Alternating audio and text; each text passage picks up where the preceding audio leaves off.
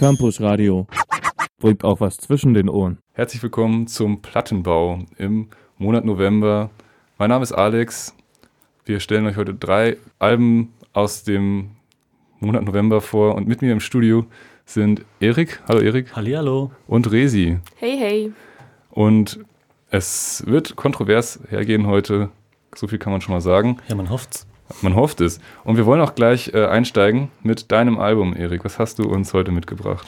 Ja, ich habe, ach Gottes Willen, diesen Monat, es war wirklich schwer, irgendwas rauszusuchen, weil ich habe nichts richtig irgendwie gefunden. Und ich habe mich dann irgendwann von einem Freund von uns, Grüße an Philipp, äh, die Empfehlung bekommen, dass äh, die OCs was Neues rausgehauen haben. Und ähm, die sind eigentlich die, die OCs, und äh, haben aber wechseln andauernd immer den Namen, was, oder was heißt andauernd, aber immer öfters, also schon acht verschiedene Namen und Schreibweisen von DOCs über OCs. Und jetzt ist einfach nur die Abkürzung wieder mit äh, OCS, mit dem Album äh, Memory of a Cut-Off Cut Head. Habe ich mitgebracht, ja. Und ähm, das Besondere ist, dass es die Band schon seit 20 Jahren gibt und das quasi ihr 20. Album ist. Oh. Und äh, ich würde sagen, wir hören einfach mal in den ersten Song rein, um erstmal ein kleines Gefühl zu bekommen. Ja, klingt gut. Memory of a Cut of Head. And the tyrants had their party while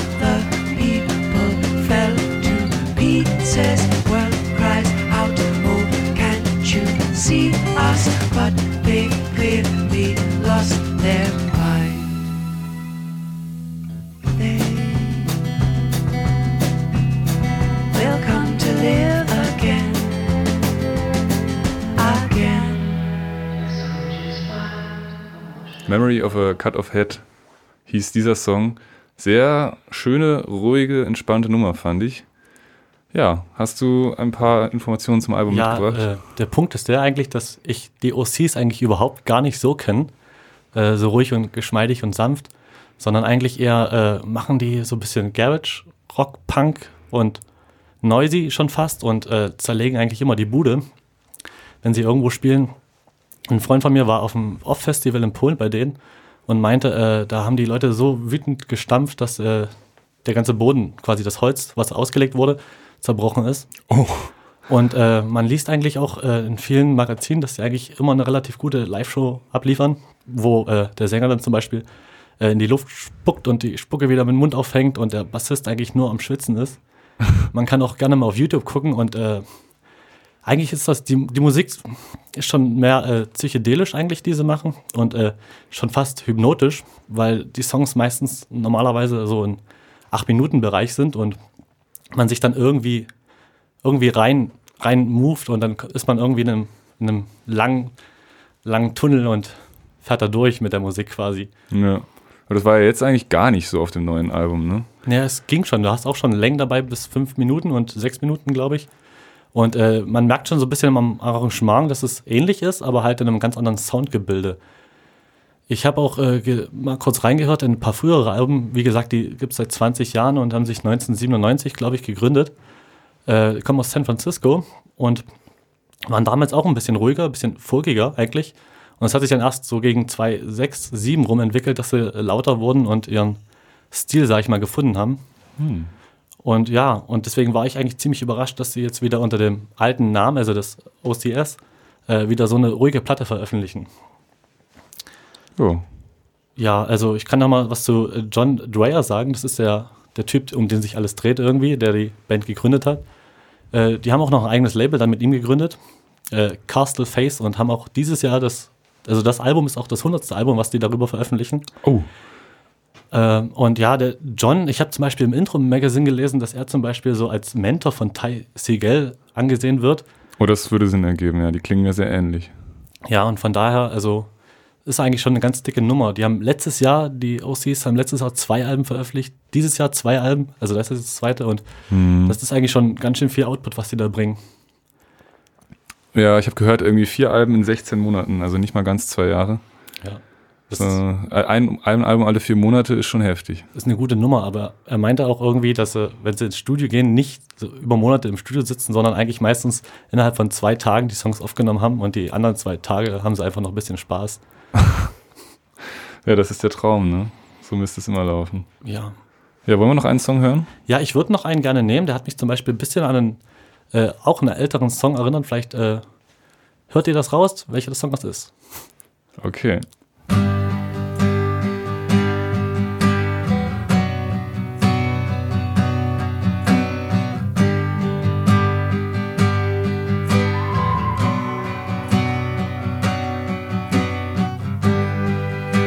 The sweet song of the bell.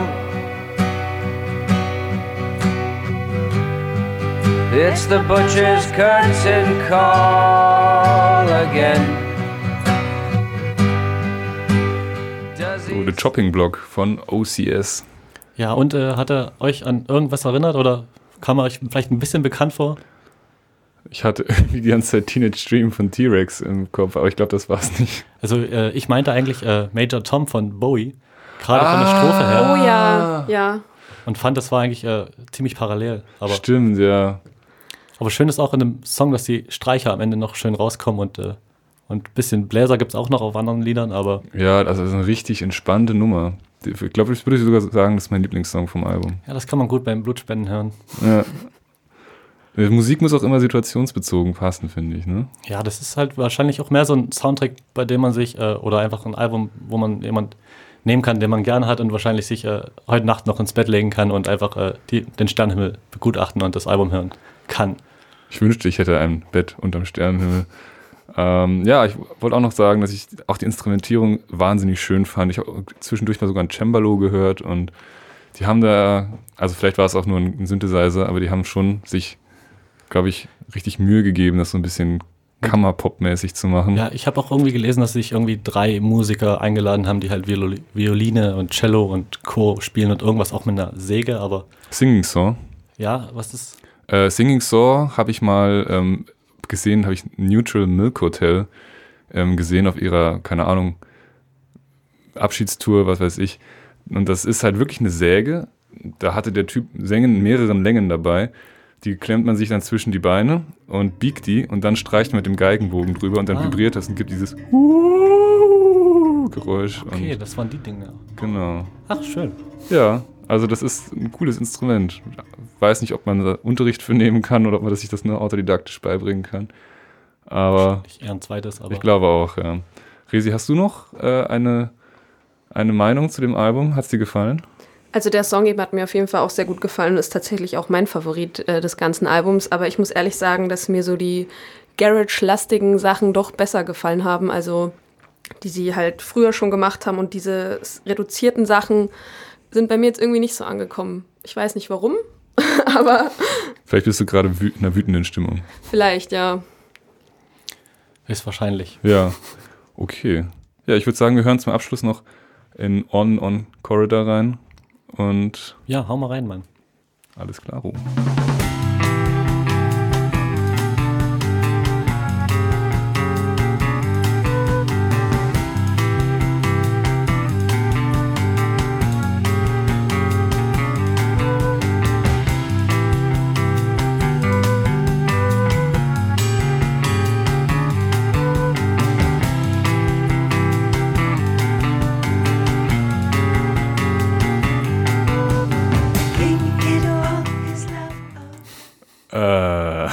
Hallihallo.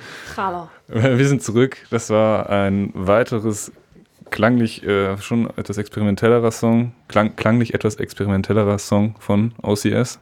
Jo. Und ja, aber auch, auch eine schöne Nummer. Ja, da hat sich halt ein bisschen das, äh, Psyche, äh, das, äh, was meine ich erst, keine Ahnung, das ein bisschen das Langgezogene gemerkt quasi, dass man, dass sie halt eine Spur haben und das ein bisschen in die Länge ziehen und da ein bisschen dadurch hypnotisieren halt, ne?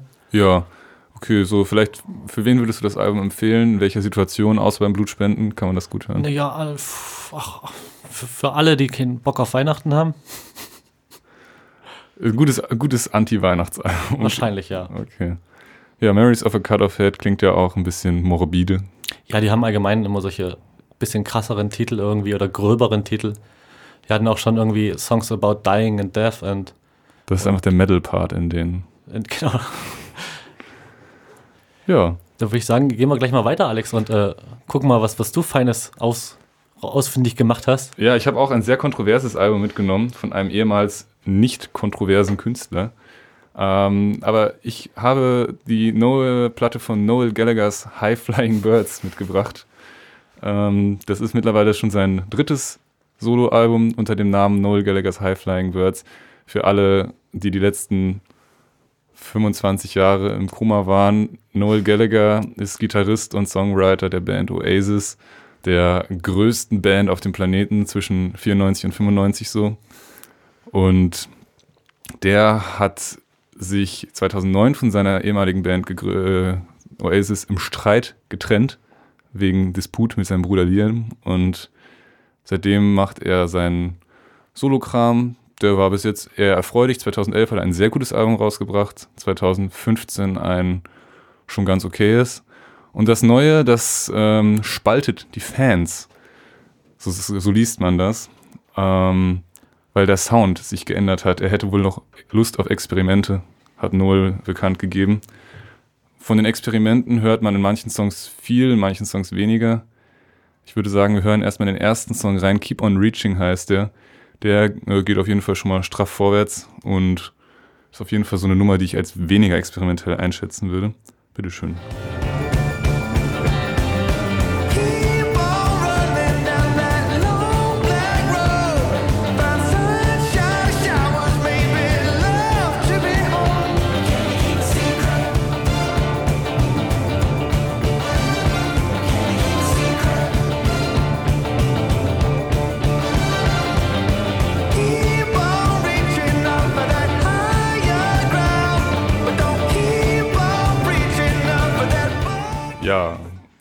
also die Nummer geht schon irgendwie ganz gut voran, aber reißt einen halt doch nicht so richtig mit. Und ich könnte es vielleicht nicht direkt einem Oasis-Album zuordnen, vielleicht eins aus der späteren Phase, aber es ist definitiv kein absolut Oasis-untypischer Song. Und ja, da beginnen schon mal so ein bisschen meine Probleme mit dem Album. Es ist irgendwie, also experimentell ist halt für Noel, glaube ich, einfach nicht einen Rocksong zu schreiben, sondern ein Popsong, der vielleicht ein bisschen äh, von der klassischen Instrumentierung, Schlagzeug, Bass, Gitarre äh, abweicht. Und naja, es ist halt schon ein Risiko für ihn, dass er da eingeht. Sicherlich haben seine Fans gar kein Problem damit, wenn er noch weiterhin Oasis-Alben schreibt. Aber ja, jetzt habe ich hier schon einige kontroverse Also, Meinungen durchs Studio Ich habe mir hören. das Album auch äh, irgendwie angehört und ich dachte mir, schön, dass der mal anfängt, mal ein bisschen einen Sound zu entdecken und irgendwie mit Sachen spielt. Ich habe irgendwie einen Song gehört, ich weiß nicht mal welcher, der klang so ein bisschen wie, als ob das ein White Lies Song wäre. Und ich dachte mir, schön, aber Mann, es ist 2017 und du bist ein bisschen spät dran mit deinen ganzen Sounds, die dir um die Ecke haust.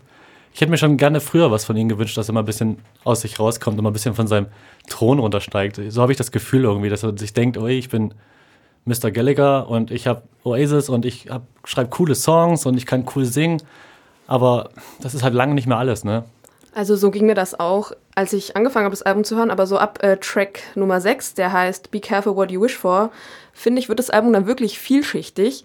Und zwar äh, finde ich vor allem auch richtig gut, dass er die beiden Interludes mitgenommen hat. Ich weiß auch schon, dass Alex da so ein bisschen eine andere Meinung hat, aber ich finde gerade da werden eben die Melodien irgendwie deutlich, um die es eigentlich auch bei dem Album so geht. Und gar nicht mal so um dieses, was ihr jetzt gesagt habt, jo, wir machen immer weiter äh, Oasis-mäßige Songs, sondern ich finde, die äh, unterscheiden sich dann schon so ein bisschen von dem ursprünglichen Noel Gallagher Sound. Also ich finde, die Interludes sind halt, das sind Instrumentals und die sind halt einfach unambitioniert und es plätschert so dahin und da hätte man sich dann halt vielleicht ein bisschen Action gewünscht, aber die kommt eben nicht rüber. Und seine stärksten Momente, finde ich, sind tatsächlich da, wo er versucht, äh, mitreißende, äh, stadiontaugliche Popsongs zu schreiben. Da ist er ja gut drin und das Ganze dann ein bisschen mit seiner Experimentier, ähm, mit Experimentiererei kombiniert, ergibt dann schon einige gute Momente auf dem Album. Also wie Erik sagt, der Mann hat ja alle Möglichkeiten, der kann sich ja jahrelang von seinem Geld wahrscheinlich ein Studio mieten und da einfach alles machen, worauf er Lust hat. Und ich glaube, er geht schon irgendwie so den Weg des geringsten Widerstandes noch. Ja, irgendwie ein bisschen, aber Also Ja. meiner Meinung nach ist ihm das aber diesmal gar nicht gelungen, irgendwelche Stadionhymnen zu fabrizieren. So, ich finde, die Zeit ist einfach vorbei. Und deswegen finde ich es halt gut, dass er sich auch mal so leisen, psychedelischen äh, Sounds gewidmet hat. Das finde ich viel, viel spannender als die überambitionierten äh, Sachen, die er so am Anfang des Albums rausgehauen hat. So. Er war dieses Jahr auf Tour mit U2 und da hat man schon gesehen, dass er definitiv noch Bock hat, die Stadien zu bespielen. Ja, aber das klappt dann ja eher am besten, wenn er am Ende des Sets äh, Don't Look Back in Anger singt und alle Ja, mitgrölen. Tatsächlich war es äh, ziemlich cool, dass da, er hat seine neue Single Holy Mountain, die wir später auch noch hören, hat er gespielt. Und ähm, das, die Hälfte vom Publikum ist halt komplett ausgerastet und die andere stand halt so da und wusste nicht, was los ist. Und er hat dann, später hat ihm das jemand das Video gezeigt und er meinte lachend, ja, die Parker-Affen, die können halt nichts damit anfangen. Wobei er mit Parker-Affen dann halt die Leute meint, die wie in den 90ern eben noch Parkers tragen und dem Britpop irgendwie hinterher trauern. Und ja, also Okay. spielen wir mal so eine Stadionhymne, die ich gut fand. Die heißt äh, She Taught Me How to Fly. Klingt so ein bisschen nach 70s Pop und ja, eigentlich ganz, ganz hübsche Nummer.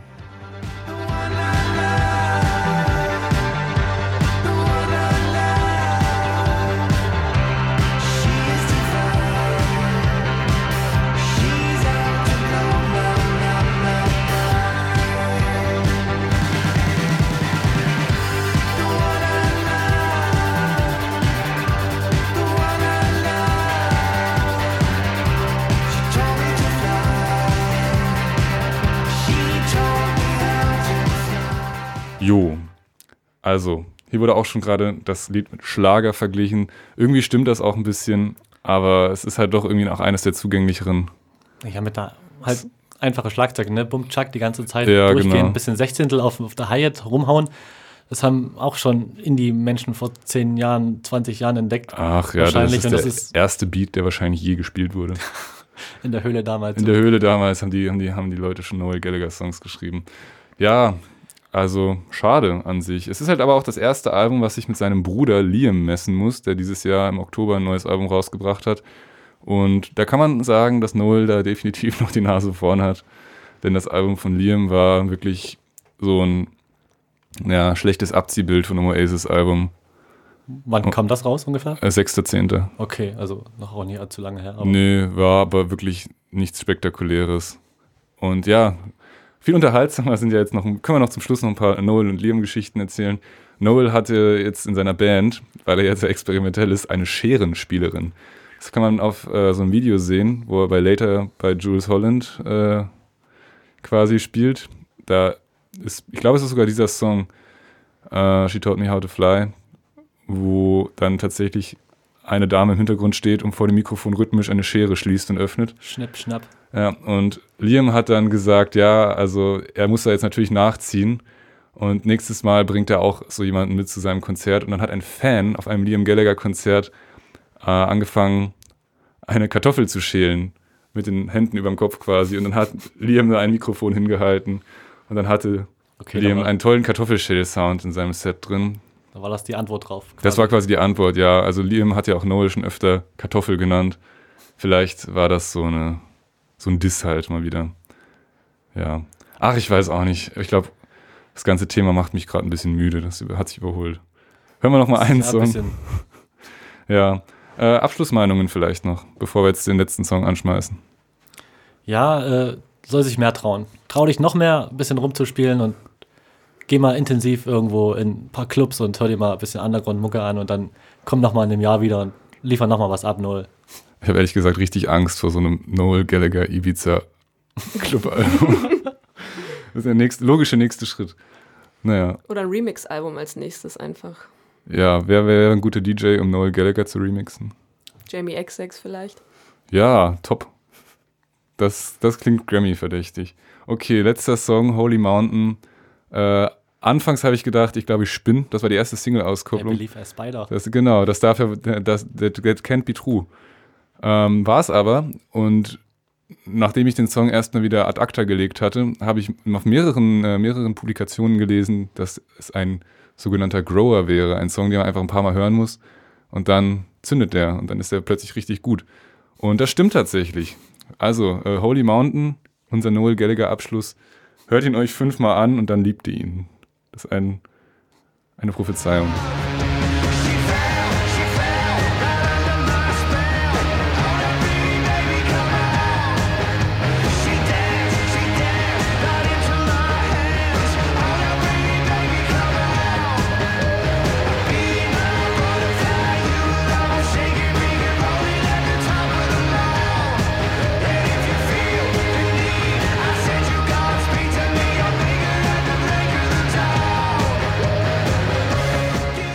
Ja, man hört das Publikum äh, förmlich mit Klatschen und Stampfen und Schreien. Und wir haben uns gerade noch drüber unterhalten, dieses äh, Fiepen, was man da hört, das könnte ein Theremin sein. Oder das habe ich irgendwo gelesen, dass es ein Theremin sein soll. Und ähm, ja, das ist doch schon mal schön, schön experimentell. ein bisschen was Gewagtes mal mit reinbringt quasi, ne? Aber ja. ja, Auch, auch, nicht, auch nicht zu Ende geführt, den Gedanken. Mensch, schade. Mensch, Noel. Ja, okay. Ich gebe Noel ein, ein Mach's besser auf den Weg mit und ähm, hör bis dahin einfach weiterhin ausschließlich Definitely Maybe. Gut, dann äh, kommen wir zum letzten Album heute. Das ist deins, Resi, auch eine, eine wahre Größe des britischen Popgeschäfts. Genau, und genau über denjenigen Künstler hat auch äh, Noel Gallagher gesagt, dass er der beste Songschreiber sei unter dieser Sonne. Mal schauen, äh, darüber können wir jetzt natürlich gleich auch noch ein bisschen reden, aber die Rede ist von keinem Geringeren als von Morrissey mit seinem neuen Album Low in High School und ein Teil von euch wird jetzt sagen, na klar, Morrissey, den kenne ich auf jeden Fall. Der andere Teil, für den sei gesagt, dass es sich hier um den Frontsänger der Band The Smiths handelt oder vielmehr gesagt den ehemaligen Sänger der Smiths. Die gibt es nämlich jetzt schon seit 30 Jahren nicht mehr und in der Zeit hat jetzt Morrissey nun sein elftes äh, Soloalbum veröffentlicht. Also davon ist auch Noel Gallagher noch ein bisschen weit entfernt. Auf jeden Fall. Kann sich mal ein bisschen anstrengen. Genau, und die Smiths waren eben eine der Bands der 80er, die auch bis heute noch die, nicht nur die britische Musik beeinflussen, aber vor allem auch den Britpop in den 90er Jahren sehr stark beeinflusst haben. Und ja, Morrissey ist auf jeden Fall nicht nur für die Smiths bekannt, sondern auch eben für seine provokanten und zynischen Texte, aber auch über, also gerade auch wegen seinem offenen Umgang mit seiner Sexualität oder auch, weil er sich auch so für Tierrechte einsetzt. Und wenn man den Namen Morrissey in Dresden droppt, dann kommt man nicht umhin, die Story zu erzählen, die sich mal im Schlachthof zugetragen hat. Ihr zwei wisst schon Bescheid. Na klar. Und zwar sollte Morrissey mal äh, hier spielen und hat dann, als er erfahren hat, dass die Konzertlocation Schlachthof heißt, Dresdner Schlachthof, sich geweigert aufzutreten, weil eben das Wort Schlachten das Töten von Tieren impliziert. Und da ist der gute Morrissey auf jeden Fall stark dagegen. Ich finde das nicht so cool. Nee. Definitiv. Und es gibt ja auch weitere Anekdoten, die besagen, dass zum Beispiel Morrissey die Taschen von seinen Konzertbesuchern äh, durchsuchen lässt, ob die Fleisch mit dabei haben und wenn Ja. die irgendwie eine Beefy noch einstecken haben, dass sie dann das Konzert sich nicht anschauen. Ja, das ist jetzt so irgendwie ganz viel aus dem Morrissey-Kosmos, was da so mitschwingt. Aber auf jeden Fall hat der Gute, wie gesagt, jetzt auch noch ein neues Album rausgebracht. Und wenn man so ein bisschen sich was zu dem Album durchliest, kommt ganz oft die Frage auf im Feuilleton, warum hören wir dem Guten eigentlich noch zu? Was hat er uns eigentlich noch zu erzählen? Und wenn man sich dann mal das Albumcover anguckt, dann sieht man schnell, dass es schon wieder oder wie so oft bei Morrissey und aber auch bei den Smiths so ein bisschen um Anti-Monarchie geht. Da steht nämlich auf einem Schild, dass ein junger Mann, ein Junge trägt, Ja. Ex the Monarchy. Und ja, das heißt schon wieder, dass wir uns mit Morrissey hier auf dem neuen Album auch wieder Politisch. politisch, genau, ja, wieder im politischen Bereich bewegen. Eigentlich ist das Album hochpolitisch. Und warum? Das wird vor allem auch bei dem ersten Song, den ich euch jetzt mitgebracht habe, deutlich. Der heißt Jackie's only happy when she's on stage. Up on stage. Jackie's only Jackie when she's up on the stage. Living bodies that actually move since she lost you.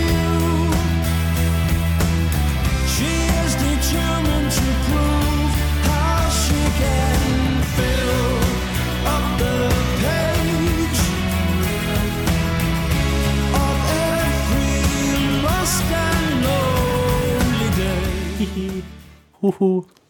Ja, gute Laune in einem Morrissey-Song. Wie schön.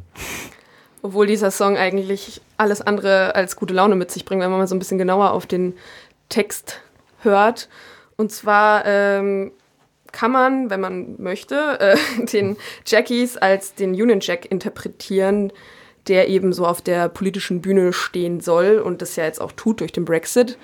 Und gerade so am Ende, wenn es immer wieder heißt, everybody's running to the exit oder heading for the exit, so Exit und Brexit liegt dann schon auch nah. Wie ging es euch da beim Hören? Ja, also ich habe den Song gar nicht so, gar nicht so mit Augenmerk auf die Lyrics gehört.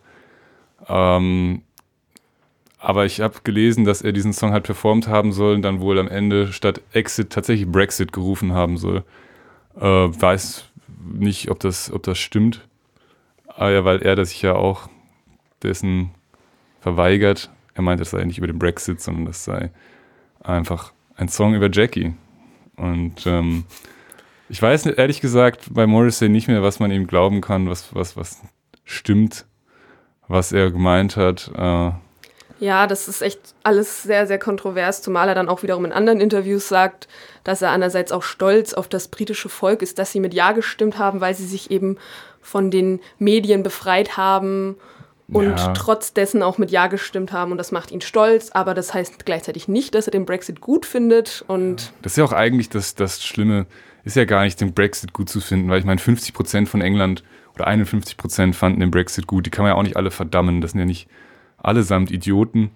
Und wenn die Meinung existiert, dann hat Morrissey natürlich auch das gute Recht, ihn in seinen Songs zu propagieren. Aber ich finde das viel schlimmer, dass eben diese nationalistischen Gedanken ähm, da mitschwingen oder dieses Vertraut den Medien äh, nicht. Das hat ja auch wirklich diese, diese Fake News, diesen Fake News Touch von Donald Trump oder diversen rechten Spinnern in Deutschland. Und das ist auch in Spent a Day in Bed. Ja, genau. Eigentlich danke Alex ganz- für die, für die gute Überleitung. Ja, bitte. Eigentlich, ein- eigentlich ein ganz schöner Song darüber, unschuldig im Bett zu liegen.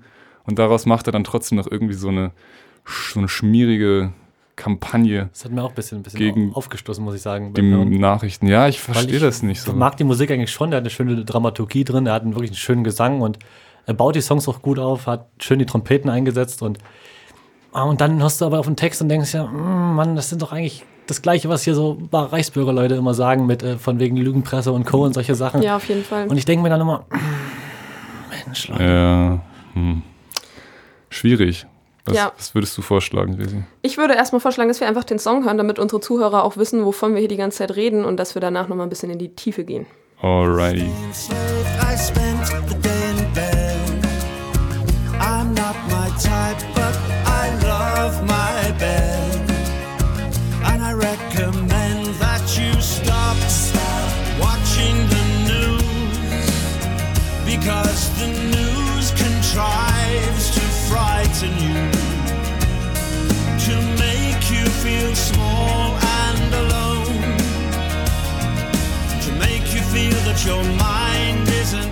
Ja, eigentlich ein schöner Song, schönes Thema.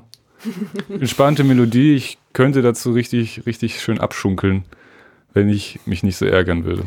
Ja, uns ist auch eben aufgefallen, dass man zu dem Song eigentlich super mitsingen kann. Und dann fällt einem ein, okay, was singe ich hier gerade eigentlich mit? Also die Message ist erstmal klar, es geht um Stop watching the news because they might frighten you. Und Morrissey geht es damit eher so darum zu sagen, was auch gerade den Zeitgeist vieler Menschen trifft, dass die, in, die Nachrichten einfach keine Informationen mehr darstellen, sondern nur noch aus Kontrolle bestehen und man es einfach gleich lassen sollte, sich die reinzuziehen und sich lieber seine eigene Meinung bilden sollte. Ob das so der richtige Weg ist, haben wir jetzt, wissen wir jetzt auch nicht so genau. Haben wir jetzt ja in Deutschland gesehen, wo das teilweise hinführen kann. Ich will jetzt hier auch nicht zu politisch werden. Nee, ach. Ach, Morrissey. Ja, sehr, sehr schwierig, das Ganze. Es wird dann halt auch irgendwie alles noch schlimmer, möchte ich fast sagen, wenn man so sich noch mal ein bisschen allgemein die Meinung zu Morrissey zur EU, von, Morrissey zur EU anhört. Und zwar meint er, dass die EU auch nur allein ein deutsches Imperium sei. Und es gab zum Beispiel auch eine Begebenheit in Berlin auf einem Konzert, da hätte, äh, hat eine Frau ins Publikum geschrien oder aus dem Publikum herausgeschrien, fuck Nazis, fuck die AfD und er war dann nur so, äh, ja, äh, hat da jetzt noch jemand was dazu zu sagen? Ihr seid doch eh alle nur Angela Merkel-Fans. Ja, ja. Ich glaube, vielleicht, vielleicht ist Morrissey auch einfach nur absoluter Medienprofi und weiß, dass er ausschließlich noch in die Schlagzeilen kommen kann im Jahr 2017, wenn er dumme Interviews gibt und kontroverse Meinungen raushaut. Vielleicht ist es einfach nur der Wunsch nach Aufmerksamkeit. Ach, es ist alles. Aber ich, so schlecht ist halt die Musik aber eigentlich nicht, dass er das bräuchte. Nee. Muss man mal wirklich dazu sagen. Ja, Also, aber na gut, ich weiß nicht. Vielleicht ist es ähnlich wie bei Noel Gallagher, dass Leute aus den 90ern, 80ern einfach heutzutage nicht mehr so relevant sind bei der Flut an neuen Künstlern, die nachkommt und dann müssen sich halt mit solchen Methoden über Wasser halten. Ich weiß es nicht. Habe ich auch schon dreimal gesagt heute. Jetzt vielleicht soll ich mal zum Punkt kommen. Also Morrissey-Album, ja, es ist, es haut mich nicht um. Es enttäuscht irgendwie auch nicht. Morrissey an sich ist halt einfach ein bisschen von dem abgerückt, was man äh, früher in ihm gesehen hat. Ja, also ich fand es ja eigentlich ganz schön bei den Smiths, gerade mit Meet is Murder, dass er halt ein paar schöne Aussagen gefällt hat und wie er gerade zu Sexualität stand und auf der Bühne dasteht.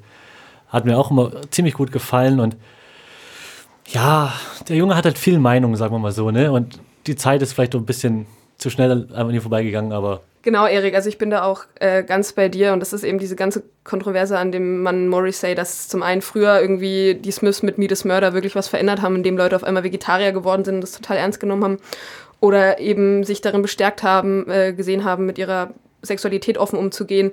Und jetzt äh, quatscht er ganz viel über nationale Identität und so weiter pro Brexit, auch wenn er es nicht immer zugibt, aber auf jeden Fall sind da einige Sachen dabei und das passt irgendwie nicht mehr zusammen mit dem Mann aus den 80ern, der bei Top of the Pops äh, mit Gla der bei Top of the Pops mit Gladiolen und Rollschuhen auf der Bühne stand und für viele eine Ikone war. Äh, noch ein, eine Anmerkung zu einem Song auf dem Album. Der letzte ist es, glaube ich, Israel heißt der.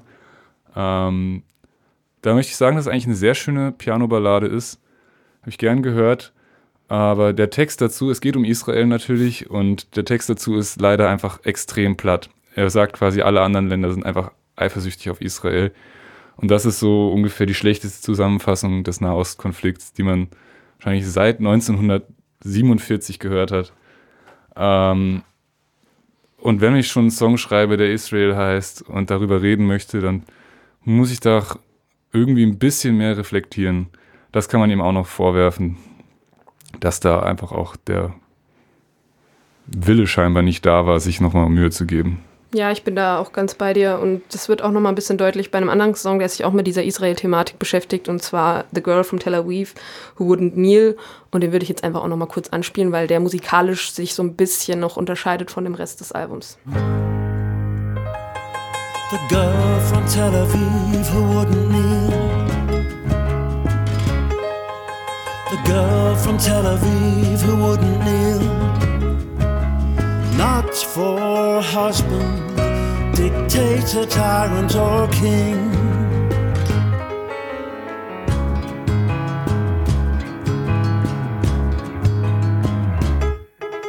The sorrow The Girl from Tel Aviv Who Wouldn't Kneel. Eigentlich ein, ein, ein schöner Song. Äh, schön tanzbar auf jeden Fall haben wir gerade. Oder Wir haben auch ein bisschen hier getanzt gerade eben. Ja. Den kann man schon, kann man schon machen ein bisschen. Aber Ja, Erik, du hast gerade was, äh, eigentlich was sehr Schönes ja, ich habe gemeint, dass äh, Morrissey quasi der Wagner unserer Zeit ist. Macht eine verdammt gute Musik, aber alles andere sollte man nicht mehr so auf ihn hören. ja. Ja, ich glaube, das können wir so stehen lassen. Können wir so stehen lassen. Also Morrissey, musikalisch auf jeden Fall hübsch und naja. Ja, und da war es das auch schon wieder, oder Ja. wollt ihr noch, noch ein bisschen was? Nee, also Erzähl. der Plattenbau lässt mich eigentlich ratlos zurück, muss ich ganz ehrlich Ja. sagen. Nichts, nichts hat uns umgehauen. Nichts fanden wir komplettes Desaster. Zumindest war es bei mir so, bei euch. Ja, auf jeden Fall. Ich finde, das passt halt auch einfach irgendwie zum November, zum Wetter, zu der Stimmung, die der November so mit sich bringt. Naja, der November ist auf jeden Fall ein totales Desaster. Deswegen freuen wir uns umso mehr, euch im Dezember wieder zu sehen oder wieder zu hören. Haha, nee, Quatsch. Ihr freut euch, uns wieder zu hören im Dezember.